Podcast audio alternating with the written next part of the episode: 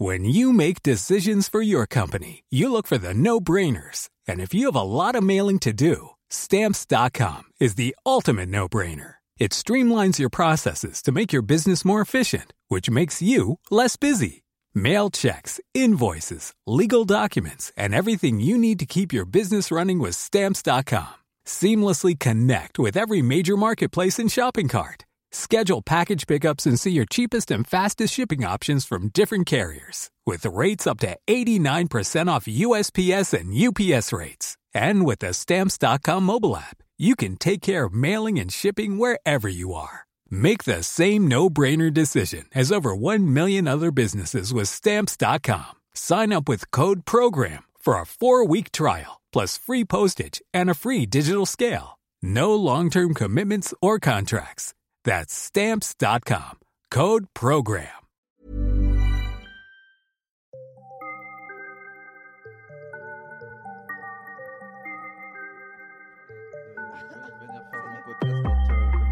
Ça me fait plaisir d'être euh, devant la caméra, pas derrière, à changer des cartes SD. Je suis très contente. C'est euh, un endroit qui, euh, j'espère, va devenir iconique dans, dans l'histoire du stand-up. En tout cas, il était bien parti. Quelqu'un m'en veut beaucoup. si on est, Mais il s'est passé un truc dans Paris, en fait, où il y a genre quatre comedy clubs qui ont ouvert juste avant le confinement. Ouais, il y en a même un qui a essayé entre les deux. Trois ou quatre? Trois.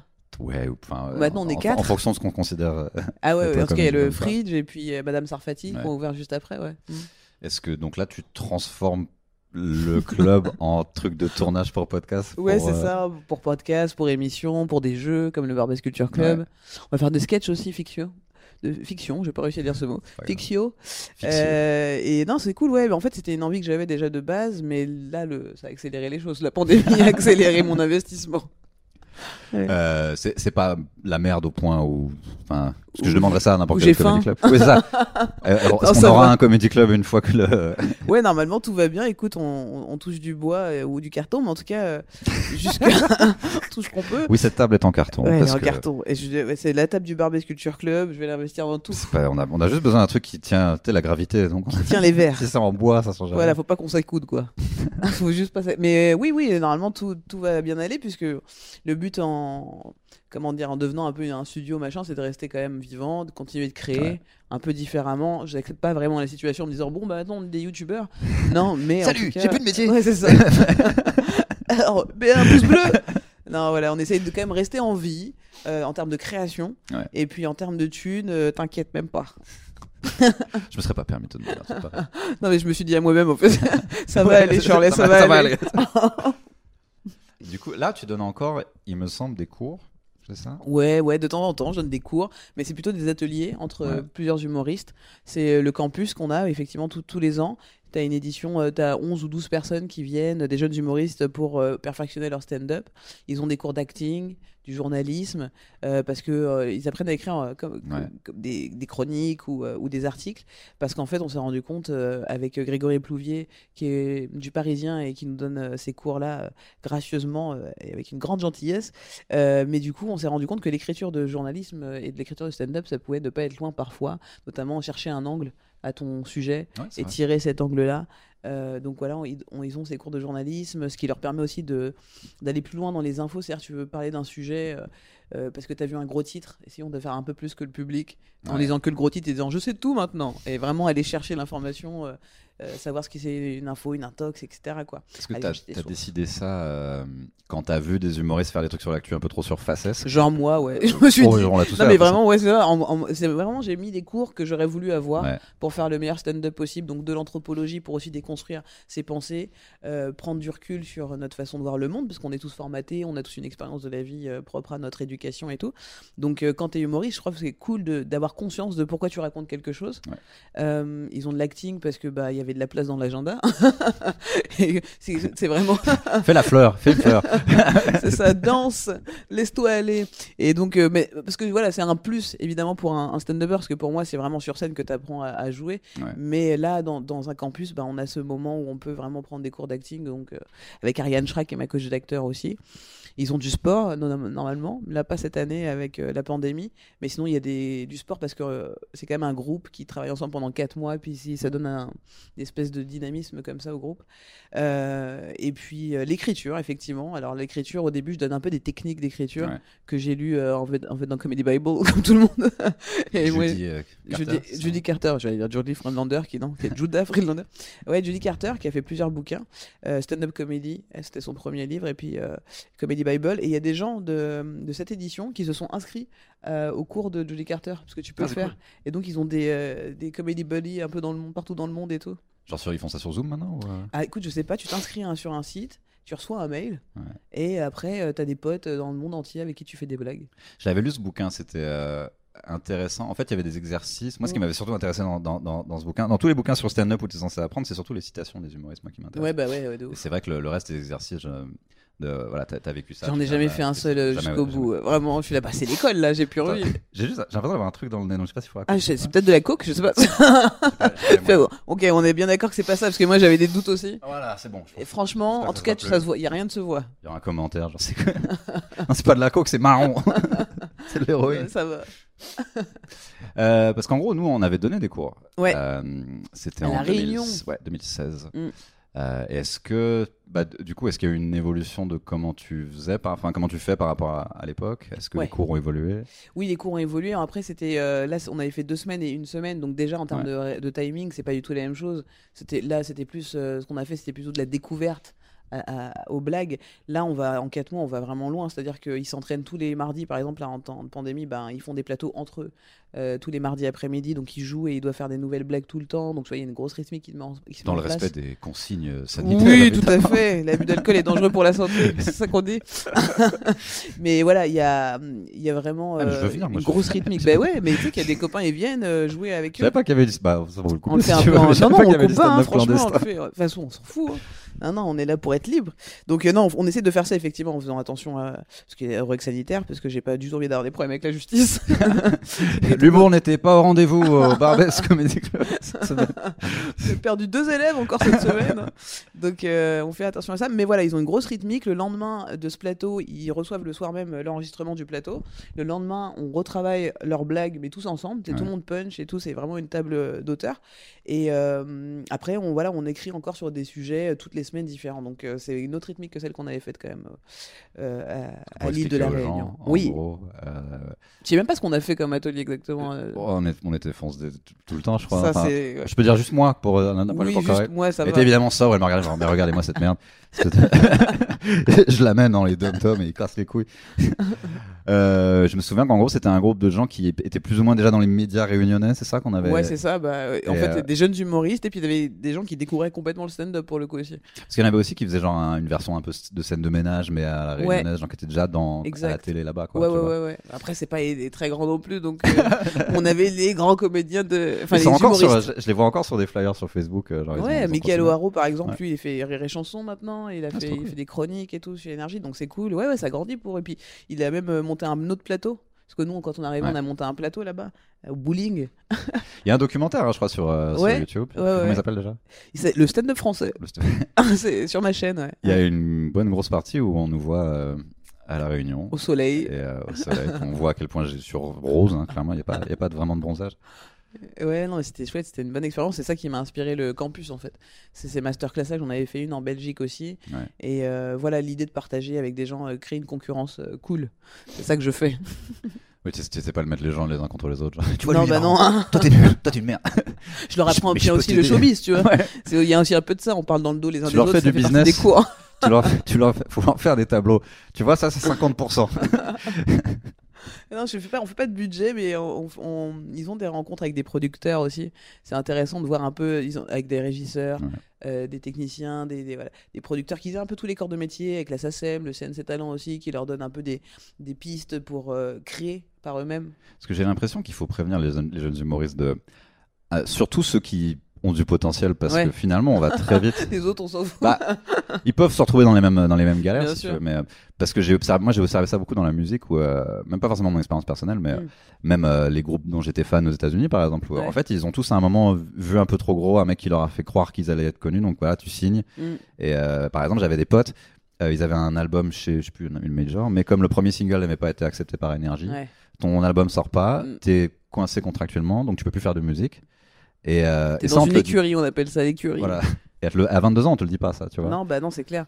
C'est clair, moi j'ai vécu ce- ce- cette, période-là. Après, euh, bon, j'avais quand même des producteurs super cool, mais le moment où tu arrives avec un producteur, effectivement, qui lui a des grandes ambitions pour toi, et toi tu restes artiste, t'es pas un produit figé. Tu vends pas du coca qui parle pas. Nous on parle et on a nos émotions qui changent, on grandit, et puis euh, effectivement, des fois ça, peut devenir compliqué d'avoir un producteur parce qu'il va dire fais ça, c'est bien pour ta carrière, et tu vas être vu par plein de monde, on pourra remplir la salle. Et en même temps, tu dis ouais, mais moi je fais du stand-up. Est-ce que donc il- ce qu'il faut dire aux, aux jeunes artistes, c'est surtout euh, euh, ne pas se précipiter parce que déjà le stand-up que tu fais à 22 ans, c'est le début, c'est l'entraînement. Ouais. Euh, c'est vraiment comme on dit comme c'est du comme du bon vin quoi. C'est plus c'est vieux, plus c'est bon. Donc vraiment sois sois patient avec ça. Et si t'es vraiment très très drôle, il y a un moment donné où je pense que t'as même pas besoin de producteur, monte ta prod. Moi c'est ça le message que je passe aux artistes maintenant, c'est montez votre production et faites-vous le max de thunes parce que vous l'avez mérité. Parce que moi j'ai l'impression que le, tu sais, le truc qui est arrivé genre au bluesman dans les années 50, ouais, j'ai l'impression que ça arrive encore aux humoristes maintenant, bien sûr. parfois à certains aux musiciens. chanteurs des années 90 aussi. Et tu deviens, voilà, les boys bands et tout ça. Ouais. Et, euh, en fait, les, les, les humoristes se rendent pas compte que. euh, moi, j'ai vécu une version de ça, mais qui était vraiment pas la, la pire. euh, mais ça peut arriver très vite où, en gros, t'as un bon sketch, tu deviens une proie. C'est pas forcément négatif, Mhm. mais c'est. euh, ça devient un truc où ah, les gens vont vouloir faire du business avec toi, Bien on va générer du blé et je vais toucher un... En fait, ça, on t'explique pas du tout. On te dit juste, signe là, on fait toutes les paperasses pour Watt. Et, Ouais. euh, Non mais pourquoi tu veux qu'on te l'explique si on te l'explique Bah, après t'as plus envie de rester. Et euh, du coup, tu peux te trouver dans une situation où tu as, signé avec quelqu'un quand t'étais pas connu, et tu deviens connu grâce à entièrement à toi-même, Bien sûr. et c'est eux qui touchent encore. Bah, après, il y, a- il y a un investissement de la part du producteur qu'il faut quand même pas oublier, parce que là, on, on peut vite diaboliser les producteurs quand même. Euh, ils mettent beaucoup d'argent. Moi, en tout cas, mes premiers producteurs, ils avaient mis quand même pas mal d'argent. Et à un moment donné, Ouais. bah, il faut qu'ils le récupèrent cet argent. Et toi, c'était à une époque où c'était moins simple de créer son public sur Internet? Il y avait besoin de ces gens-là avant. Sur Internet, ouais, ouais, ouais, complètement, c'est vrai. Et euh, parce que les, les humoristes, on a, été, on a eu 10 ans de retard avec YouTube en fait. Il y, avait- il y a, il y a eu, il y a eu de ça, mais moi, c'est vrai que je me rappelle, il y a très longtemps, je disais quand même, je pense que Internet était déjà quand même là, YouTube aussi et tout, enfin, les Dailymotion, il y avait quand même une idée de faire les choses par soi-même. Moi, j'étais Ouais. déjà à l'époque, euh, c'était ça le conflit avec mes producteurs, principalement, c'était, euh, ah, je pense qu'on peut, on peut attendre et puis être indépendant et, pas forcément faire ce qu'on nous propose. Parce qu'il y a aussi ça, et ça c'est un phénomène incroyable à la télévision, c'est euh, les, les gens de télé te disent souvent, enfin ils pensent pas que tu vas dire non, et c'est Ouais, vrai que rarement les gens ne disent pas non. Mais c'est quand même euh, un tel. Ouais, c'est quand même la télé, enfin. France Télévisions, quand même. T'es là, oui, mais enfin, moi, je fais du stand-up, je, je C'est de la prête. visibilité, c'est ça qu'ils disent. Oui, voilà. Mais enfin, euh, tout le monde a envie de faire la télé. Même quand tu dis à tes parents, non, j'ai refusé ça, ils disent, comment ça, t'as pu refuser ça? Parce que c'est vrai que tu grandis avec la télé et tu grandis avec ce, ce mini-lieu dans ton salon. Et si tu refuses ce truc-là, t'es un peu un fou. T'es aigri. Et euh, je suis pas d'accord avec ce délire-là parce que, parce que euh, je pense qu'encore une fois, notre métier, c'est de faire du spectacle vivant avec des gens face à nous sur scène, dans la salle, quoi. Et c'est tout, en fait. Bah, c'est ça la différence avec, euh, par exemple, si tu fais un film, t'en as rien à foutre de qui a acheté son ticket. Ouais. Ou, euh, ou même un concert. Ouais. Euh, mais nous, on, dit, on essaie des idées. Donc, tu te retrouves à jouer devant des gens parfois qui sont pas du tout d'accord avec ce que tu dis, et c'est la majorité de la salle. Euh, parce que tu t'es montré dans une émission tellement grand public que ces gens-là sont venus. Ouais. Donc, du coup, toi, t'arrives en, en, disant un truc de base, genre, ah, peut-être que les flics font un peu du délit de faciès. Et rien que cette idée-là est, est, est compliquée. Des fois, juste les blancs, oh, mais je suis blanc, mais non. Enfin, tu vois, genre. Bien sûr. Et parce que tu voulais vraiment avoir tout le monde et n'importe qui Ah bah c'est ça, salle, quand tu plus. Plus, tu fais des grandes émissions, euh, plus tu ratisses large, et large ça veut rien, plus rien dire en fait au bout d'un moment. Je pense que moi au début, pour être tout à fait honnête, en même temps je me suis pas rendu compte, mais j'étais dans cette machine-là parce que j'ai grandi avec cette télé chez moi, etc. Et que donc c'était cool de, que les gens t'aiment. Ouais. Et en fait tu te rends compte en grandissant que t'aimes- toi-même t'aimes pas tout le monde. tu te dis qu'il y a un truc qui est pas compatible. Et donc tu finis par trouver ton, ton, ton- personnellement en tout cas, à trouver mon chemin et qui est pas forcément en télé. C'est-à-dire qu'effectivement ratisser euh, plein plein de gens et te retrouver avec des gens dans la salle où tu es là ah ouais mais non mais en fait euh, si je fais trop le décor penché et que je fais la roue tout le temps les gens vont pas comprendre après. Ils vont pas comprendre après pourquoi je parle de effectivement de racisme elle est chiante avec son truc parce que faut vendre de la pub en vérité. Et nous on n'est pas là pour vendre de la pub sur scène bien au contraire normalement. Donc c'est vrai que j'ai du mal un peu à voir les grands humoristes les noms connus en ce moment chez nos contemporains quand j'entends des gens et qu'on dit qu'ils sont irré- irrévérencieux ou des trucs comme ça, t'es là. Impertinent. ouais. Impertinent, et t'es là. Mais il faut beaucoup de télé pour quelqu'un d'impertinent, je trouve. Bah, c'est-à-dire que moi, j'ai certains potes qui font ça, j'ai pas envie de leur chier sur, euh, dans le dos, mais Moi, je leur chie dessus, sur la tête. mais je les aime. hein. l'idée de critiquer le gouvernement, après c'est l'État qui te paye, je comprends pas trop l'idée, tu vois. Enfin, C'est un peu compliqué, quoi. Enfin, faut, faut être honnête avec soi-même, quoi. Et je pense que des fois, on pense vraiment, parce qu'on est dans cette bulle, cette sphère euh, du showbiz, qu'on est irrévérencieux, qu'on fait de la politique parce qu'on a dit Bachelot. Enfin, tu sais, c'est un Oui, peu plus que euh, ça, en fait. attaquer le président, c'est pas forcément euh, un, move, un truc militant, C'est un truc que tout le monde fait Eh depuis, ouais. euh, depuis des années. C'est ça. Moi, je me souviens. Parce qu'en gros, nous, quand on s'est rencontrés, tu sortais d'une phase que moi, j'ai pas. La dépression. pas- c'est une phase. Ça, c'était plus une conséquence de cette phase. Ouais, c'est ça. J'étais sur la pente descendante. Et, euh, Ils sont ensemble. on saute ensemble, on se donne la main au bord d'une falaise. Euh, parce qu'en fait, c'était un, un- une manière de concevoir l'humour et le business de l'humour qui presque n'existe plus vraiment, tu vois. Euh, et euh, et c'était, ça, ça- c'est un truc qui était assez fascinant pour moi de voir en gros ta, ta vidéo, parce qu'en plus, t'étais devenu connu à une époque où genre je regardais pas du tout ce qui Ouais. se faisait, donc je savais pas. en- C'est pour ça que on a, on a bossé ensemble pendant un moment. T'avais pas encore vu mon passé. Non, mais enfin, je t'avais vu à la télé, mais c'était Ouais, pas. vois. Je- je- comme je connaissais, je, je comprenais pas comment ça marchait, qu'il y avait autant de spectacles, qu'il y avait autant de gens qui. venaient, Ouais. enfin, que c'est- je savais pas que c'était vraiment un aussi, un aussi gros business, tu vois. Hmm.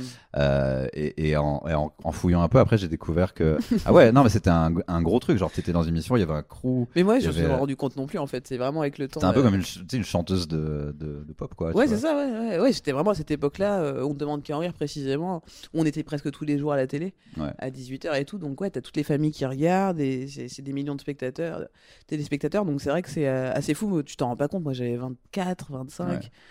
Euh, J'essayais juste d'être marrante avec ce que je pouvais, une perruque vite, quelque chose. Euh, mais euh, ouais, ouais, c'était assez fou en fait. C'est une chance en même temps, parce que. Parce que il y a aussi, c'est important, bah, c'est comme, comme sur scène, tu vois, des fois on teste des blagues, elles sont pas bonnes. Maintenant, je- et tu sais que celle-là, bon, bah, tu plus jamais comme ça. Bon, bah, Ouais. c'est un peu ça pour certaines choses que j'ai faites en télé. Je me dis, bon, au moins je l'ai fait, je sais que plus jamais. Et en même temps, ça m'a apporté tellement de choses aujourd'hui. Je me rends compte sur euh, la rapidité de réflexion, sur certaines euh, façons de moins stresser quand je dois envoyer un texte à, je sais pas moi, à un client par exemple pour quelque chose. Tu sais, je suis vraiment d'une dextérité de cerveau assez ouf. Ah, c'est la capacité à encaisser euh, le cauchemar, quoi. Ouais, y a ça, ouais. Ça. Mais quand tu te prends des bons coups après, t'as moins mal. Ouais, c'est l'émission. euh, que- en fait, je la rega- j'ai commencé à la regarder vers la fin. Ouais. Euh, je crois qu'il était plus. d'ailleurs. Non, c'est- je t'entends Et, euh, partir. Et euh, moi, je la regardais pour une raison. En fait, c'était pas pour voir les humoristes connus du tout. Ouais, Ouais. C'est pour ceux qui. Il y avait, parce qu'il y avait un moment fascinant dans cette émission au Mm. début où ils sont en coulisses avec, les, avec une caméra et ils filment tous les gens qui Ouais. vont jouer. Et donc, et ils filment, et en fait, genre, ah, Donald Jackson, ah, Verino. Et il y a toujours un gars, comme machin, et qui est comme ça, en sueur. Et on sait que c'est lui qui est éliminé et déjà. ouais, et en fait, tu, tu comprends très vite que ah, c'est limite sa première scène des fois. Tu Mm. vois, genre, c'est même pas un gars qui s'est dit, ah, je vais lancer une ouverte et tout. Euh, et c'était un truc qu'on voyait plus, qu'on voit plus trop à la télé, c'était vraiment le, le malaise pur. On le, la- le vrai échec. Et c'était un moment fascinant de télé quand on. on- En fait, moi qui étais. À, à- bah, je regarde plus la télé, mais à l'époque j'étais vraiment fan de télé, tu vois. Genre, Ouais. euh, c'était un truc qui me fascinait. Et, euh, et c'était un truc que j'avais jamais vu. C'est-à-dire un échec total avec le public qui fait non, le jury qui est là, non, le gars qui suit, qui commence à bafouiller, une alarme qui fait. Et pour moi, c'était pour ça que c'était Il y avait que la nouvelle star qui faisait ça, les casseroles un peu. Mais en humour comme ça, c'est vrai que. Et le mec essaie de finir son sketch après le premier buzz. où- Et donc. euh, Puis ça se voit, il a un peu l'œil fou et tout. euh, Mais c'était n'importe quoi parce que, effectivement, nous on savait qu'il allait être éliminé. En général, là, bon, c'est lui cette fois-ci, c'est sûr. Un mec doit aller Après, on avait des belles surprises des fois, mais même des gens qui aujourd'hui font beaucoup de télé et tout, dans cette émission, ils ont souffert. Moi, j'ai vu des gens partir qui sont venus une fois ou deux et qui vraiment ont souffert. C'était trop dur. C'est une émission qui est connue pour être le truc où, euh, quand tu deviens un peu connu, tu payes un gars qui va euh, enlever ta vidéo de YouTube. Non? Ouais, bah, j'ai jamais réussi à en faire enlever une seule. Oui, t'as encore des vidéos de toi avec des perruques et tout? J'ai 50 vidéos de moi avec des perruques et des accents. hein. Et donc, euh, peux-tu me. Parce que moi, j'étais là à peu près, mais en gros, il y a eu une transition à un moment. Ouais. Bah, malheureusement, c'est en fait, c'est beaucoup ça mon podcast en ce moment. C'est genre, et à un moment, il y a eu une transition. À un moment, il y a eu un, Il y a eu un avant et un après. il y a eu une prise de conscience. de ouf. De ouf. C'est, euh, bah, c'était plus une, en fait, c'était plus une envie d'être, euh, une envie d'indépendance à la base, à la base des bases. Mais moi, ça a toujours été ça, hein. vraiment, euh, avant même de faire en demande carrière et tout. D'ailleurs, j'avais dit non merci pour la faire. Mais après, j'avais bah un demain manager. alors. ok. Mon manager, il a fait si, si, il faut la faire. Et j'étais là, non, non. Et il m'a Ouais. dit si, parce qu'il faut qu'on paye toute l'équipe et tout ça. Et puis, il faut qu'on remplisse le théâtre de 10 heures. Nanana. Et j'étais là, non, je veux pas. Et donc, je me rappelle avoir dit non et de, avoir dit oui, Ouais. vraiment, 5 minutes après, avec un coup de pression. Ouais. donc, voilà, pour dire, quand t'es trop jeune au début, bah, tu sais pas tenir ton non. J'ai mis des années à, comprendre que dire non, c'était pas la fin du monde. Mais euh, voilà, donc euh, ouais, ouais, j'ai fait cette expérience et elle a été douloureuse parce que comme j'avais dit non, on dirait vraiment je parle d'un viol, mais j'avais dit non, donc euh, clairement j'ai pas apprécié le moment quoi. Enceinte, c'est pareil, c'était pas une bonne nouvelle quoi. Moi, je me souviens une fois, une fois, on regardait un truc sur internet et il y avait, il y a eu le, le, tu sais, le logo de la production. Et tu sais, ça, ça, ça a un, un bruit genre. Et Ah t'as oui, et t'as oui. vraiment fait. Cette- mais je suis traumatisée en même temps, j'aime cette émission parce que ça fait partie de mon histoire maintenant. C'est-à-dire que vraiment, même dans Barbès Culture Club, j'ai eu une épreuve, on ne demande Ouais. qu'à savoir. C'est-à-dire ils sont pas loin de moi à jamais.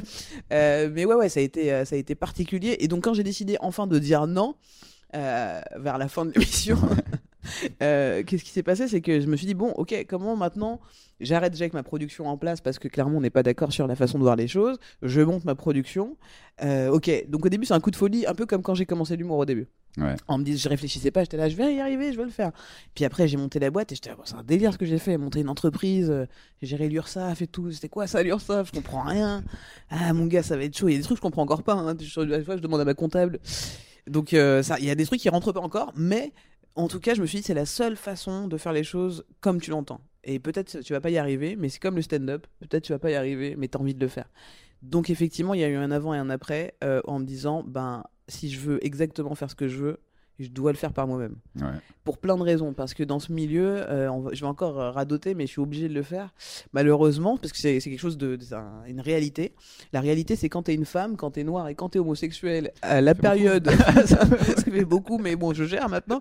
Mais du coup euh, quand voilà quand tu tu fais de la télévision à ce moment-là tu t'imagines pas la mine d'or que je suis pour, la, pour les gens Euh, tu vois, moi je le comprends pas encore. Parce que C'est ouais. super, ce produit est génial. Alors aujourd'hui, la diversité, là, je suis vraiment, dès qu'on m'appelle pour des trucs, c'est parce que voilà quoi, il, On faut, cherche une il, nous faut, il nous faut toi, il nous faut toi, viens. Et donc euh, pour euh, lutter contre ça, il a fallu que- vraiment des années. Euh, il y a même pas encore six mois, tu vois, je j'ai accepté des choses que je refuse maintenant systématiquement sur certaines interviews, sur voilà, pour éviter que mon image ne soit euh, ramenée qu'à ça. Parce qu'en fait, je fais du stand-up et mon stand-up ne parle pas du tout de ça. Enfin, ça en parle, mais pas que quoi. Donc euh, ouais, ouais, l'avant et l'après, ça a été le moment où on s'est vu. Oui, en gros, c'est ça. hein. C'est ça, le moment où euh, où j'ai monté ma boîte, donc ça devait faire deux ans, un truc comme ça. Euh, bah, c'est 2015. Ouais, un truc 2015. comme ça. En tout cas, j'avais, ouais, 2015, donc ça faisait un an que j'avais ouvert ma boîte. Et puis, euh, et puis je me suis dit, vas-y, il faut que je parte en tournée euh, de rodage d'un nouveau spectacle et qui sera mon premier vrai spectacle de stand-up parce que jusque-là, j'ai fait de l'humour, j'ai fait de la télévision, j'ai crié dans des micros sur Europe 1, Ah, mais j'ai pas encore fait de stand-up. euh, Le spectacle avec les musiciens était finalement il y avait déjà du stand-up. Ouais, C'était une formule, c'est-à-dire que c'était plus un one woman show quoi. Euh, bah, les vannes en soi dans la forme étaient plus. euh, enfin, Ouais, c'était les vannes étaient stand-up. stand-up de ouf, mais comme le- il y a un mélange quoi, c'était C'est pas genre il y avait show. un groupe et à chaque fois t'arrivais dans un nouveau personnage. Ah, Quoi, ouais, chérie non. Ouais, plus de perruques terminées. Mais en gros, c'était une transition pour moi. Et justement, je l'ai appelé Ouais. Free, euh, dans cet esprit de me rappeler que j'étais libre. Parce que le truc est arrivé assez vite. T'as t'as commencé quand en 2007, un truc comme ça J'ai commencé en 2000. Ouais, toute première scène en 2007. Et euh, au bout de quoi Trois ans, on te reconnaissait dans la rue là. hein? Euh, j'ai fait deux- En fait, parce qu'en 2009, j'ai fait La Route du Rire, Qui était euh, un concours en fait télé. Tu vois, présenté par euh, Cyril Hanouna. Et en fait. euh, Ne rigole fait- pas, avait rien de. j'ai rien fait. Quoi Et, euh, et Cyril Hanouna présentait cette émission, euh, Tremplin d'humour, et j'ai gagné cette finale qui était diffusée sur France 4, qui est une chaîne qui marchait bien à l'époque. Ouais. Et effectivement, euh, comme euh, mon visage était. Enfin, voilà, le genre de personne que je représente était très peu vu à la télé, très vite, on me reconnaissait. Verino, pendant des années, on l'a Mhm. pas reconnu dans la rue. Je crois qu'encore aujourd'hui, on sait pas qui c'est. Alors qu'il a beaucoup plus d'abonnés que moi et de, de naines, tu vois. Mais je suis très vite identifiable, quoi. On se- Est-ce qu'on te reconnaît en mode euh, Ah, Claudia Tagbo Parce que tu Avant, c'était Ouais. ça. Ah c'était dur, ça faisait mal. sais que j'ai vécu un moment avec Lenny Bunga comme ça où, où on était. euh, qui- on a confondu avec Claudia. euh, Non, on l'a confondu avec Donald Jackman. Oh. Déjà, le mec est malin parce qu'il y a un gars qui vient le voir. et, Excusez-moi, vous faites du stand-up, vous êtes humoriste Et lui, direct, il fait Non, pas du tout. C'est pour, ce qui pour moi est génial parce que moi j'aurais fait ah mais oui bien sûr. Ah vous bah ouais, de ouf, de ouf. Et, euh, et le gars fait ah bon vous êtes pas Donald fais, non pas du tout. Du coup t'as eu raison. Il de- savait. de- de- Il savait, non, Il c'est savait encore pour raison. Ouais, ouais. Euh, Mais il y avait aussi le truc de quand c'est un visage qui est pas forcément vu, alors c'est pas forcément sur les noirs ou qu'on dit que les noirs se ressemblent tous, mais on parlait de ça avec Tania. bon on connaît Guillaume Batz aussi. Ouais, pour d'autres raisons, effectivement. Mais Tania Dutel, tu vois, euh, pendant longtemps, on l'a confondu avec Bérangère Krief. D'accord. Parce qu'il y a aussi ce truc de je vois pas beaucoup de femmes euh, humoristes, donc je fais des associations d'idées. Ouais, ça aussi. Et le, le côté euh, reconnaître, c'est-à-dire que le, le côté où finalement t'es un peu connu à- au début de la vingtaine, ce que moi j'ai pas réussi à faire, et, et avec le recul je me dis c'est pas plus mal parce que je serais devenu complètement ouf. Est-ce que toi ça tu l'as vécu correctement ou pas? Parce que je trouve ça Ah, chelou en fait tu moi. Peux pas, euh, tu peux pas le vivre correctement. Parce que finalement les gens sont assez sympas avec toi dans la rue et tout. Mais Ouais, dans la choc, rue, euh, oui. Sur ouais. les, les réseaux, beaucoup. oh, bah, ça- vraiment. ça, j'ai l'impression que c'est inévitable. Non, mais ça, c'est un truc de ouf, vraiment. J'ai l'impression que moi, vraiment, un- je lance un tapis rouge de insultez-moi. Je sais pas à quel point j'in- Tu j'invoque peux te ça. mettre derrière Camélia Jordan. euh, tu Ah ouais, c'est ça. vrai, Camélia. oh, mais Camélia, vous l'avez oublié. Euh, mais ouais, ouais, c'est c'est assez ouf comme les gens euh, sont, euh, pr- ont la main facile pour euh, envoyer des trucs. Genre, alors ça fait des années, hein, c'est un gars ou c'est une meuf? Moi, ça me fait toujours autant rire parce que je dis, mais qu'est-ce qu'on s'en bat les couilles? Genre, euh, écoute ma voix, que ça va changer quoi à mon propos? Ce que je raconte. Et ça, c'est intéressant, je trouve. Ce truc je connais pas même le. En fait, le, le réflexe, c'est qui est cette personne qui, à un moment, est genre dans son lit en caleçon et regarde une vidéo. et fait- Parce que moi, quand je vois des trucs que j'aime pas, je, je sais pas, il faut absolument que Ouais, je- les gens sachent. Après, ouais, c'est ça. Mais ça, j'aime bien maintenant cette idée que les gens m'écrivent, même quand ils ont la haine, entre guillemets, parce qu'en fait, tu dis, bah, ils ont ce temps-là de m'envoyer de l'énergie, qu'elle soit bonne ou mauvaise, c'est que quelque part, je, il, y a un truc entre nous. Tu reçois un truc d'insulte. ouais, déjà, euh, déjà, il y a une forme de fascination. Ouais, de ouf. Puis en plus, quand tu leur en réponds, ils font non, mais en fait, euh, je voulais juste. euh, Il y a aussi ça, il y a aussi ce truc de, bah non, je faisais une blague, En fait, elle est mal construite cette vanne. Viens donc au campus. Ça tombe bien, je vends des séminaires. Ça. tu pourrais faire des pubs comme ça. Euh, Entre ouais. les vidéos de Montreux, t'achètes des espaces, genre toi aussi tu veux. Ah, c'est une bonne idée. non, pas du tout. Moi, j'essaie de faire le moins de pub possible sur ce campus, que ce soit que du bouche à oreille. Parce qu'on me dit toujours, on me dit toujours, mais tu devrais en faire un truc plus gros, machin, etc. Mais le but, c'est vraiment de faire un truc qualitatif et pas quantitatif, quoi. Bah, Il y a un truc, je sais pas quels, quels ont été les débuts de l'école nationale de l'humour à Ouais, Montréal, mais il y a vraiment un programme là-bas où c'est genre quand tu sors de- du lycée, tu, tu peux dire à tes parents, euh, Eh, je fais Ouais. humour, et genre c'est officiel quoi. Ouais, ça serait mon rêve de pouvoir faire une école après, après le campus. Pour l'instant, c'est vraiment un campus de 4 mois, une résidence. Une école, c'est encore un autre niveau. Parce que vraiment, il faut que, que des profs bien, il faut pas des gens frustrés qui te parlent mal. Parce qu'ils sont Tu vas pas y frustrés. arriver, t'es nul. arriverai jamais. Porte la voix. C'est là, non, fais pas de théâtre. tu projettes pas, t'as aucun. tu vois, donc c'est délicat, mais en tout cas, l'envie me trotte dans la tête parce que je me dis, bah, euh, je sais pas, je me dis que c'est vraiment une voie, c'est un vrai métier en fait, tu Ouais. vois, c'est un vrai taf euh, qui peut emmener aussi à être auteur. euh, Il y, a, il y a aussi d'autres tafs, mais euh, je, voilà, lui donner ses lettres de noblesse, pour moi, plus je peux aider le stand-up à dire c'est un vrai métier, d'accord, et plus je le ferai quoi. Et aussi, ça rappelle toujours pour cette jeune de 20 ans qui est allée trop vite en télé alors qu'elle savait très bien que en faisant juste des clubs, des plateaux et tout, elle pourrait vraiment s'entraîner parce que je viens du basket moi et je- moi jamais on m'a mis une balle dans la main on m'a laissé dribbler en disant ah tu dribbles bien viens en NBA direct. Donc c'est cette notion de moi de travailler pendant des années pour euh, réussir ça me paraît assez logique en fait. Et j'étais un peu Baptiste Le Caplin à l'époque justement on lui avait proposé on demande qu'à en rire et il avait dit non parce que je suis pas prêt. Ouais. j'étais je vais faire comme lui. Et on m'a dit non non pas toi. Mais voilà en tout cas euh, ouais ouais je sais plus ce quelle était la question. Oh, je sais plus. Non, c'était sur la, la, la, la fame tôt. Oui, la m'intéresse. Femto, ouais, ouais, la Femto, ouais. Bah, du coup, euh, c'est ça, c'est qu'en gros, maintenant, le campus que je voulais dire là-dessus, c'est, je le fais aussi en mode, prenez votre temps, kiffez, Ouais. donc faire un truc, une résidence un peu que j'aurais voulu avoir à 20 ans, où j'aurais pu justifier s'il y avait même une école en disant, vous voyez, ça met 3 ans cette école, et je peux pas être demain en télé, c'est impossible. Que vraiment, on mette ça dans la tête des gens de plus en plus, de vraiment, la télé viendra te chercher quand tu seras hilarant, t'inquiète même pas. Si tu refuses aujourd'hui, t'inquiète pas que ça reviendra. Ouais, moi j'aurais tendance à rajouter genre. Par contre, si tu fais un gros buzz, prends la thune, fais un spectacle. si t'es pas prêt, on s'en Ah, fout. ah, tu crois? Je suis pas sûr que je. euh, je pense que. Tu sais, euh, moi, ce qui s'est passé en fait, c'est que j'ai fait euh, le Jamel Comedy Club et trois Montreux. Ouais. Et que, bah, honnêtement, maintenant les gens l'ont vu, mais à l'époque, c'est passé relativement inaperçu. Ouais. Mais si ça avait fait le buzz, je pense qu'à un moment, je me serais dit, Tu serais chauffé. euh, j'ai j'ai galéré assez longtemps à, Ouais. à gagner, à, gagner de la thune, tu vois. Mais c'est pour ça qu'aussi je me demande à quel point tu dois faire un Montreux ou un Jamel quand derrière tu t'as pas encore ta, ton, C'est possible, ouais. ton truc. Tu vois, je me demande, hein, je sais pas. Euh, je- pour, pour moi, c'est c'est les- des, des trucs stratégiquement qu'on devrait faire quand on sait qu'on défonce tout en plateau, en truc, qu'on a le spectacle limite près ou 45 minutes au moins. Et après, du coup, on sait que voilà, on est là pour défoncer le game. Ouais. Et ça ferait beaucoup moins de gens en télé, ça ferait beaucoup moins d'émissions avec des ribambelles d'humoristes. Tout est là, bah, il a pas fait le sketch l'année dernière déjà. Tu vois aussi, enfin, ce truc de. Voilà, et je pense que ça a montré un peu le niveau du stand-up. Euh, Est-ce qu'on parle de la tournée qu'on a faite ensemble Avec plaisir. J'aime bien en reparler de temps en temps. Me rappeler qu'on en est sorti. Ouais, Vivant. C'était intéressant en fait. Euh, à l'anthropologie. définir qu'est-ce que c'était exactement. On sait pas trop, parce que c'est moi qui ai fait la tournée, il faut le savoir quand même. Je me suis dit, allez, vas-y, je venais d'ouvrir la boîte comme on l'a dit tout à l'heure. Et euh, je me suis dit, non, j'ai pas payé de tourneur, ça coûte trop cher. je vais appeler moi-même tout le monde. Allô, vous vous rappelez, je suis venu jouer chez vous pour venir pour un rodage. Donc on a fait plein de salles comme ça, je pense, on avait fait une trentaine, quarantaine de dates, je sais plus. Mais c'était cool. C'était marrant, c'était folklore, parce qu'il y a euh, déjà, moi, tous les billets de train, à chaque fois, il faut savoir que j'ai dû en annuler, je sais pas combien, parce que je les prends, je les réserve toujours mal. Ah merde, j'ai pris le 29 février au lieu de, Ouais. du 4 mars, enfin, des trucs comme ça, c'était une vraie galère pour moi déjà annuler en termes d'organisation. Et puis, arriver à l'heure pour le train, tous les trucs. Ah, j'ai été dans plein de trains. J'ai dit, bon, bah écoute, si elle vient pas, je fais une heure. Hein, c'est pas grave. On se rejoint. euh. Et euh, et il y a eu des villes, je repensais à Saint-Quentin la dernière fois, où, qui était. euh, qui était rigolo parce qu'on avait euh, ce- cet appartement euh, où on n'avait pas ouvert l'appart vraiment euh, avant la fin du spectacle. Donc on arrive là à 2h du matin, on dit Ah, on va bien dormir. Et là je vois des poils dégueulasses sur le matelas. Peut-être expliquer aux gens en gros. Quand t'es en ouais, tournée, oui, oui. parfois, pour gagner un peu d'argent, pour, pour économiser un peu d'argent, le club met à disposition. Ceux qui passent sous la main. Parce qu'on en a vu pas mal en fait, hein, des apparts Ouais. comme ça. Euh, un, un appartement pour les humoristes, donc ils sont. voilà. C'est ça, c'est le même appart pour tous les humoristes qui vont passer euh, dans cette ville, dans ce café-théâtre. Et donc, euh, il y en a plein qui étaient passés avant, qui étaient bien dégueulasses. parce que vraiment. Il y en avait qui étaient pas. Celui de Aix-en-Provence, par exemple, était pas mal. il me Non, je parle de. Saint-Quentin, je veux dire, tous les humoristes sont passés avant, vraiment, ça les a pas gênés. Mais des poils, toi, je crois que t'avais des draps durs? J'avais, il y avait du sperme. Il y avait du sperme, voilà, avait- faut le dire. hein. Bah, après, tu peux dire c'était du yop, mais bon, qui boit du yop dans un lit, tu vois. Je peux pas, je peux pas faire genre, c'est du sperme. Genre, ça pouvait être autre chose. ça, ça- ça correspondait dans un lit dur. Là, frère.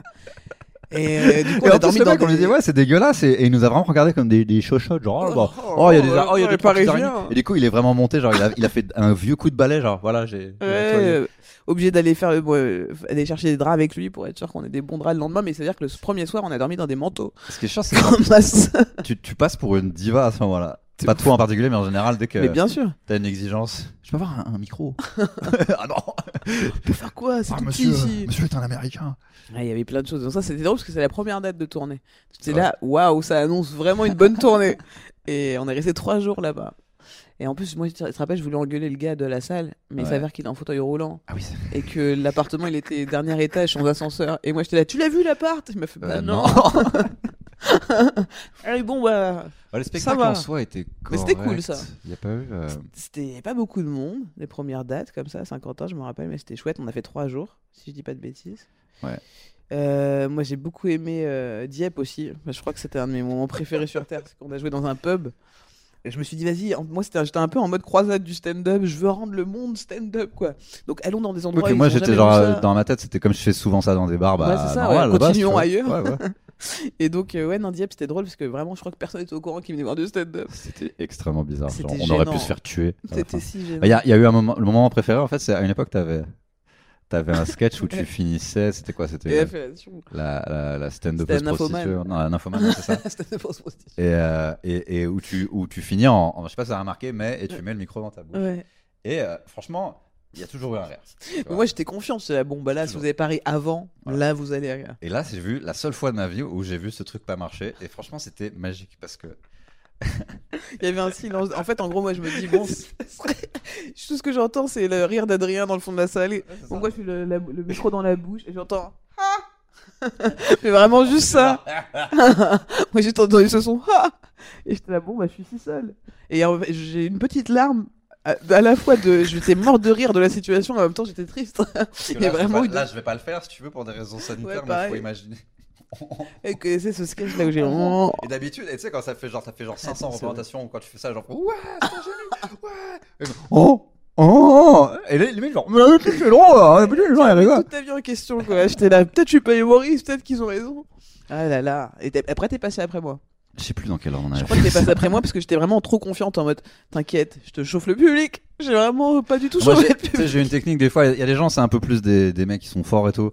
Euh, moi, il y a une technique des fois que je fais où je, je disparais en fait. Genre, mon âme s'envole et je Et hurle jusqu'à ce que ça soit fini, en m'accrochant sur les deux personnes qui veulent me soutenir, qui font là, Ouais, ah, et je ouais. et donc il y a ça aussi. et tu sais, le, le bruit commence à monter, les gens m'écoutent pas. Je m'en bats les couilles. ouais, y a ça. Ah là là. Et il y avait, en fait, je me souviens, il y avait un gars qui ressemblait à Johnny Depp. Et nous, on- nous comme nous, on a fait Ah bah Johnny Depp. Et en fait, on s'est rendu compte que c'était son surnom depuis, depuis 20 ans. Toujours, il était fier. Le sosie de Johnny Depp Et de Dieppe. Johnny Donc forcément, et, et franchement à sa place j'aurais fait la même chose. Ah, c'était un sacré moment. ouais. C'était bizarre, en gros il y avait des, ouais, il y a des endroits où en gros on te regarde et on te fait vraiment, ah, t'es pas d'ici toi. hein. Tu sais, genre Ah, un peu à la redneck, euh, Ah, c'était dans le western. Kansas. De ouf, on a poussé les portes du saloon et il y a eu du bruit. C'est euh, non parce que j'ai appris avec cette tournée, c'est que c'était très compliqué d'organiser une tournée. ça. C'était la première leçon que je voulais te donner. Tu vois, euh, être productif, tu vois, ne fais pas ça. bah, c'était le début. Tu vois, là je vais essayer d'aller récupérer l'argent euh, si on se revoit pas.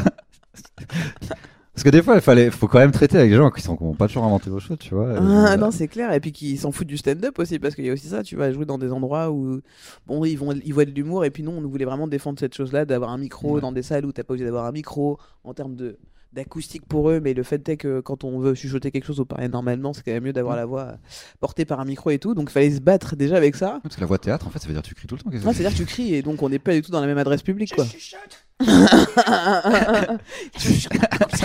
on vient tous lui de funeste quoi. Après, on n'a pas le choix quoi. Mais ouais, donc il y avait ça. Puis après, on avait des belles surprises aussi dans cette tournée. Mais Ah, il y a eu plein euh, cool. ce qui était cool, en fait, effectivement, c'était le fameux avant-après. C'était cette fameuse transition dans ma vie. Le Ouais. but pour moi, c'était d'éliminer tous les gens qui venaient pour les mau- mauvaises raisons, qui venaient pour une photo, un autographe, parce qu'ils m'avaient vu à la télé. Parce que les dents de sagesse, c'est un peu un processus galère. Ouais, vois, ça fait le mal, ouais, mais il fallait le faire, quoi. Et donc, euh, et donc je l'ai fait. Je crois que c'est vraiment là où j'ai commencé à dire, euh, enfin, à prendre du temps pour les gens qui, qui, qui me paraissaient intéressants dans mon public. C'est vraiment moi qui sélectionnais les gens et qui je parlais à la fin. Et qui remettais des gens souvent en question. Mais on voit plus à la télé. Il y avait beaucoup cette question. Mais alors, vous voyez plus à la télé Alors, vous voyez plus- Il est sympa, j'essayais de leur expliquer que la télé c'était pas mon métier, que voilà c'est une bonne façon de faire de la pub, mais on m'ira, on m'y verra pas tous les jours. Et j'avais face à des gens qui étaient quand même. Mais Hanouna, il est sympa. Mais sinon, vous faites comme de la télé. Oh là là. Et donc bon, au fur et à mesure, gens, quoi. surtout par rapport au sujet que je faisais sur scène. C'est surtout ça en fait, parce que en, en gros, Ouais. c'est des gens, parce que t'avais beaucoup vu en demande qu'à en rire. Ouais. Euh, et là, t'arrives, euh, c'était quoi? C'était les Rastas. euh, une fois, j'ai Ouais. un mec. c'est genre. Ils étaient là, genre, horrifiés. oui, il y avait un plaisir pour moi de, de voir ça. Parce qu'en plus, moi, je finissais de jouer Ouais. et j'allais fumer genre une clope et euh, du coup, les dix- je voyais pas trop les dix premières minutes, tu vois. Ouais. Et je revenais et je faisais, qu'est-ce qui s'est passé? Mais c'est comme si je faisais de la variété pendant des années et qu'on me connaissait pour ça et que d'un coup je dis maintenant je fais du rap hardcore, du rap conscient. Et t'es, pourquoi vous faites ça? Donc euh, ouais ouais c'était une façon. euh, et et il y a une longue période comme ça pendant le, le rodage où je voulais absolument parler de la mort, la mort, la mort. Euh, c'était la mienne en fait dont je parlais, mais tu vois c'était vraiment ce truc-là de me dire ok je vais parler de sujets deep, des trucs qu'on voit pas en télé, Euh, mais c'était fallait vraiment faire, hein. inconscient en fait. Mais j'avais vraiment besoin de ça ouais. Ça m'a fait du bien. Puis euh, non, il y y, y, a eu- des dates cool. C'est vrai que c'est. En fait, mais même d'un point de vue genre fictionnel, genre si, si tu devais éc- écrire euh, une fiction là-dessus, il y a des moments. En fait, c'est toujours les moments horribles qui sont marrants, tu vois. Genre, Bah ouais ouais. La fois où on est allé. Tu sais, genre, c'était organisé. Genre, on est allé manger chez l'organisateur. Je sais plus- je je sais plus dans quelle ville, c'était dans le sud. C'est toujours dans le sud. Tu parles de, de Cannes là non je sais pas, c'est- je crois que c'était peut-être. Ouais, je crois que c'était Cannes. Ou en gros. Bon, il y avait pas beaucoup de monde. Ouais. Et, euh, et on s'est retrouvé en fait dans un, un, un dîner où les gens ils nous en voulaient qu'il n'y ait, ait eu personne et que, c'était ce spectacle-là, tu vois. Il y Et il y a vraiment vraiment. Non, parce que Arnaud Ducret, quand il vient, c'est complet, hein. Avec les couverts et tout. Parce qu'ils s'attendaient trop à moi, genre soyons de la télé, c'est la ouah, c'est qui cette schlag Donc sur chaque ville, tu trouvais un humoriste Ouais. euh, que tu contactais, qui te contactait ou que tu contactais sur, euh, sur Via Facebook. Facebook, ouais. Et, Et- c'est euh, c'est que des gens que je recroise maintenant encore. Et Ouais, c'est cool. encore, tu vois, ça c'est cool. Il y avait, je pense à Briac, euh, par exemple, dans le sud, Ouais. Qui, qui monte un peu maintenant, euh, et qui fait des articles même pour nous sur le site et tout, One Time Comedy et tout, machin. Donc il y a un vrai lien euh, qui s'est créé depuis. Euh, bon, on a eu Louis Dubourg, qui était pas du tout de la région, mais... en fait, Louis venu- Dubourg, il a des amis dans toute la, Ouais, toute la. France. Partout. et puis, dans- il a fait un peu de com pour moi, il le dit pas, mais il a fait un peu de com pour la société au début. Ah oui, si, je me souviens. ouais. Ouais, il nous a un peu aidé, tu vois, faire un peu de community management. Il y avait, Marwan Sista aussi qui avait fait Marwan. Il y avait Ouais, c'est vrai. Erwan que je recroise encore. Erkoué. Ouais, c'est vrai, à Nantes. À Nantes. Et, Ouais. Euh, Ça, tu te rappelles plus que moi, en fait. Ouais, me putain, 5 ans plus tard, ils sont tous encore un peu là, quoi. je- Ouais. Ah, ils commençaient, tous, la plupart, c'était vraiment genre mettre en avant quelqu'un euh, du coin Ouais. qui a pas forcément l'occasion de jouer beaucoup en plus. Tu les choisissais comment ces gens-là? Genre Vraiment le euh, au feeling. Au feeling. Il n'y a pas eu trop de. Des fois, il y a eu des mauvais feelings, je sais pas si t'as ouais. remarqué. Je sais pas s'il y a eu trop de- d'accidents. ça va. Il y en a Non. eu. Il y en a eu un énorme Mais qui a très- en fait, qui a bien marché. Hein, qui ça, a ça, c'est un peu cartonné, ça, c'est juste le- qu'on avait les boules. Mais J'ai moins marché que lui avec. euh, Bah, ça donne une mauvaise indication. On était la Fox. Si vous aimez ça, vous allez pas du tout aimer. C'est là- bah, moi j'étais là genre je- avec son film je vais le dire quand même puis, euh, il m'en voudra pas c'est un mec en gros il a un, pist- il a un pistolet à eau en forme de bite et à un moment il tire sur les gens avec son pistolet en forme de bite et il a fait un carton avec ça et moi je voyais ça derrière le rideau genre après c'est à moi c'est fini pour moi c'est mort le mec il a, il a tué le game il a tué Il- tout Moi, j'étais sûr que ça allait pas marcher quand il m'a montré ses accessoires. J'étais là, bah, ça marchera pas. mais c'est ça qui est Et terrible après, moi je regardais genre là, oh non. moi je regardais genre ah, on va le voir se faire défoncer et là les gens font ah c'est pas vraiment du sperme c'est de l'eau c'est super fais, oh putain de merde Ouais. Sinon, Et, non, on avait des bonnes premières parties. On avait, il y avait Audrey Baldassar euh, Ouais. à Nice. Qu'est-ce qu'il veut Je cherche des trucs qui me reviendraient, mais ouais. Il y avait plein de trucs cool. Fanny Ruet, je crois, euh, euh, en Belgique. pas forcément C'était pas avec moi. Non. Fanny Ruet a fait ma première partie en Ouais. Belgique quand je faisais le rodage encore de Monsieur Shirley. Mais ouais, c'est effectivement, et Fanny Ruet, vraiment, elle commençait. ça fait comme. Putain, bah, au revoir Fanny, à bientôt. Quoi ton expérience du coup avec euh, cette tournée? Parce qu'en fait, c'était pour- pas du tout la même expérience pour toi et pour moi déjà de fait que j'organisais pas, donc c'était Ouais, assez ouais, simple pour moi. De... et en plus, je faisais des vannes qui étaient genre euh, au fur et à mesure en plus de plus en plus Ouais. serrées, alors que toi c'était vraiment l'inverse, genre on ouvre la Ouais, forme quoi, tu vois. Euh, et toi, une fois que t'es sorti de ça, c'était quoi ta conclusion? Euh, il faut vraiment que je trouve un tourneur. non, écoute, euh, j'étais fier, j'étais fier d'avoir fait ça parce que effectivement, ça demandait beaucoup de travail, euh, même si c'était une toute petite tournée, euh, de le faire tout toute seule. J'étais content, je me disais, je suis dans la bonne direction de faire les choses par soi-même, c'est possible. Il faut être un peu plus organisé, mais c'est possible. Ça faisait deux ans d'entreprise. Aujourd'hui, on en a sept ans d'entreprise, tu vois, et j'ai un comedy club, donc je suis content de cette expérience qui m'a mis des coups. Et euh, comme plein d'autres expériences d'ailleurs, mais qui font qu'après t'es un peu plus fort quoi. Ouais, puis t'étais obligé parce que sinon t'auras encore le même public qui te Ah, mais donc, tellement, euh, tu- tellement. Tu serais coincé avec eux. Ouais, moi, je suis encore dans cet objectif-là. J'ai encore envie de faire des tournées, d'internaliser encore plus la, la Ouais. tournée euh, chez moi et de faire des trucs encore plus, plus importants, plus intéressants. C'est-à-dire arriver au stade où, à un moment donné, tu as ton propre public, effectivement, via les réseaux, YouTube et tout ça.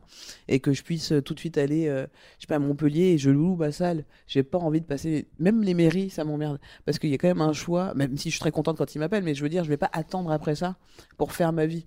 Et donc j'ai vraiment, euh, c'est mon objectif en tournée, c'est de pouvoir, euh, quand on pourra reprendre les tournées, mais Parce pour, pour expliquer aux gens comment c'est vendu Ouais. le spectacle, c'est que tu vends ça au, à l'adjoint à la culture de la mairie de chaque ville Ouais. pour, des, pour un budget euh, plutôt conséquent en général. Donc c'est vrai que ça donne pas forcément envie de contourner ça, non, non, bien sûr. mais ils ont parfois des exigences euh, Voilà, et j'ai pas envie de et dépendre un de ça. following un peu De relou. dépendre quoi. de une personne à la mairie qui est là. Non, Shirley, pas trop. Ouais. Parce que t'es là, mais attends, j'ai un public dans ta ville, tu vois, donc j'ai pas envie de dépendre de ce, de ce genre de Je système. vais pas dire les noms, mais le fait est que, pour que les gens sachent, des fois je fais des premières parties de- d'humoristes parce que la première partie officielle, la mairie n'en a pas voulu, donc il faut Mm. trouver un autre gars parce que euh, cette personne est trop vulgaire, donc euh, le, Ouais. le public va être vénère. Et en fait, c'est presque un enjeu électoral parce que le maire est là, après il serre la main, genre, Eh, je vous ai pas ramené n'importe qui quand même, la- avec l'argent de vos impôts. Euh, c'est le budget culturel, donc eux ils jouent aussi leur presque leur. euh, Mais souvent, je crois que c'est vraiment un gars euh, ou une meuf en culture qui Ouais. peut vraiment alors penser à la place du maire, penser à la place du public, en disant mais ça, ça va être un peu touchy, alors que les gens, je suis sûr, si tu des gens qui sont refusés Bon, parfois euh, cartonneraient sur place, mais il y a des fois les gens sont frileux. Puis est-ce que c'est possible, genre. Euh, Monsieur le maire, euh, euh, votre spectacle, le spectacle qui est de vendredi au théâtre euh, Ouais. Alexandre Deban, euh. non, c'est important de d'ouvrir et voilà donc de, de pas attendre après ça en tout cas pour faire ses propres dates et rencontrer son public et jouer quoi. Et du coup, la question c'est maintenant que tu as ça ici, est-ce que tu vas en ouvrir d'autres J'adorerais faire ça. J'adorerais faire ça. Franchisé. Ouais, j'adorerais franchiser le, le Barbès Comedy Club. C'est quelque chose sur lequel je suis déjà d'ailleurs. Ouais. Euh, Ça serait tellement cool. j'ai- ouais, j'ai- là j'ai déjà une ville qui, qui, est, qui est prête à franchiser. Euh, c'est à moi de voir si ça correspond hein, par rapport au quartier, au machin, etc. Mais c'est vraiment notre but, ouais. Et le but, c'est que voilà, des humoristes qui viennent jouer ici puissent aller jouer euh, à Lyon, à Nantes, à Lille, euh, dans des Barbès Comedy Club et que le réseau soit déjà fait, quoi.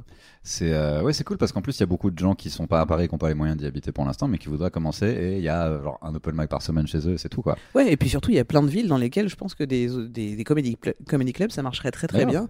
Et que c'est vraiment une. Bah, c'est le café-théâtre qui reprend un peu, tu vois. Des- Ou c'est vraiment une forme modernisée plus. modernisé c'est voilà, du café-théâtre. Mais voilà, le café-théâtre a toujours marché dans, des, dans les grandes villes, donc euh, continuons euh, dans cet euh, élan, quoi. Mm. C'est c'est vrai qu'on a eu du- parfois on a eu du mal à expliquer que c'était pas que des gens assis sur des sièges rouges qui te regardaient comme ça. Le stand-up ça peut être aussi des gens des, tu sais, qui boivent un coup et Total. qui, euh, qui Total. regardent, tu vois. Et puis ce serait avantageux, même par exemple pour moi, s'il y a, s'il y a d'autres comedy clubs, je peux à un moment dire, ah, on prend euh, deux semaines hors de Paris, même un mois ou deux. Mais c'est ça en fait. Et je sais quoi faire parce que des fois j'ai envie de me prendre un, Air- un Airbnb dans, dans, dans une ville en dehors de Paris, mais je fais ouais, mais je peux pas jouer. Je peux... Mm. Bon, là, là, de toute façon, c'est mort, mais euh, Et puis la, voilà, la tournée qu'on a faite, moi, elle m'a vraiment fait dire il faut ouvrir nos propres salles pour qu'on on n'explique pas aux gens pourquoi on a un micro main, euh, c'est quoi du stand-up, c'est quoi l'ambiance, etc. Juste avoir nos salles à nous, quoi. Sais bien ce qu'on faisait à la fin de chaque spectacle ou pas? On, on, on avait tout. Non Ah ouais, je crois que ça me revient mais d'un Non. coup. Oh, littéralement, on faisait un Q&A. Euh, avec, C'est vrai, et- c'est et- vrai, on c'est vrai. demandait Ah, aux j'avais gens oublié. s'ils avaient déjà vu du stand-up. ouais, c'est vrai.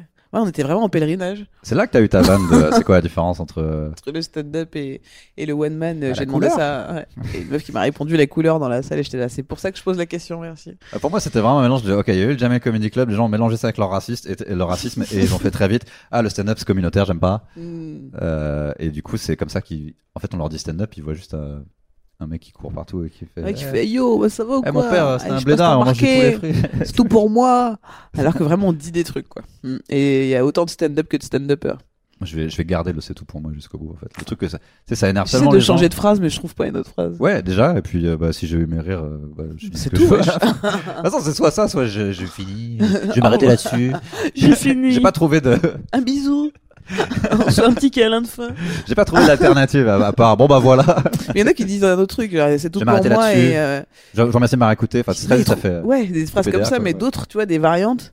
Il y en a qui en ont et je suis là, ah, c'est bien ça. J'aurais dû le trouver. C'est fini pour ma personne. Moi, je dis souvent merci de m'avoir écouté, en fait. Euh, bah, nous allons conclure. Bah, merci de Euh, m'avoir écouté. c'est- mais- merci à toi. Drop the mic. Euh, ça c'était un plaisir euh, euh, d'être accueilli chez toi.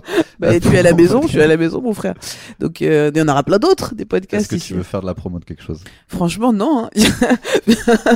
Il y a, on n'a rien, mon gars. Euh, Si quelqu'un peut me faire des courses en ligne, j'ai pas le temps. Mais sinon, non. Mais en fait, euh, je sais pas quand tu sortiras cet épisode, mais en tout cas, ici même, euh, au-delà du podcast que tu enregistres, on va enregistrer plein de trucs euh, différents, des jeux, des, des talks.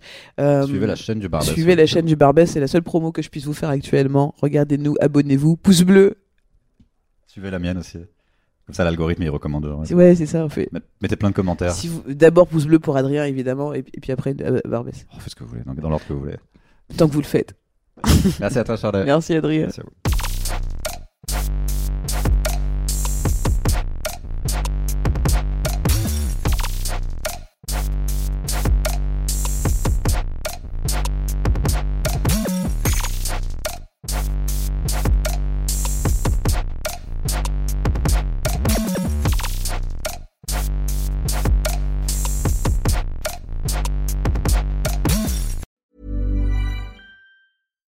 Deserves the best, and there's no better place to shop for Mother's Day than Whole Foods Market. They're your destination for unbeatable savings, from premium gifts to show-stopping flowers and irresistible desserts. Start by saving 33% with Prime on all body care and candles. Then get a 15-stem bunch of tulips for just $9.99 each with Prime. Round out Mom's menu with festive rosé, irresistible berry chantilly cake, and more special treats. Come celebrate Mother's Day at Whole Foods Market.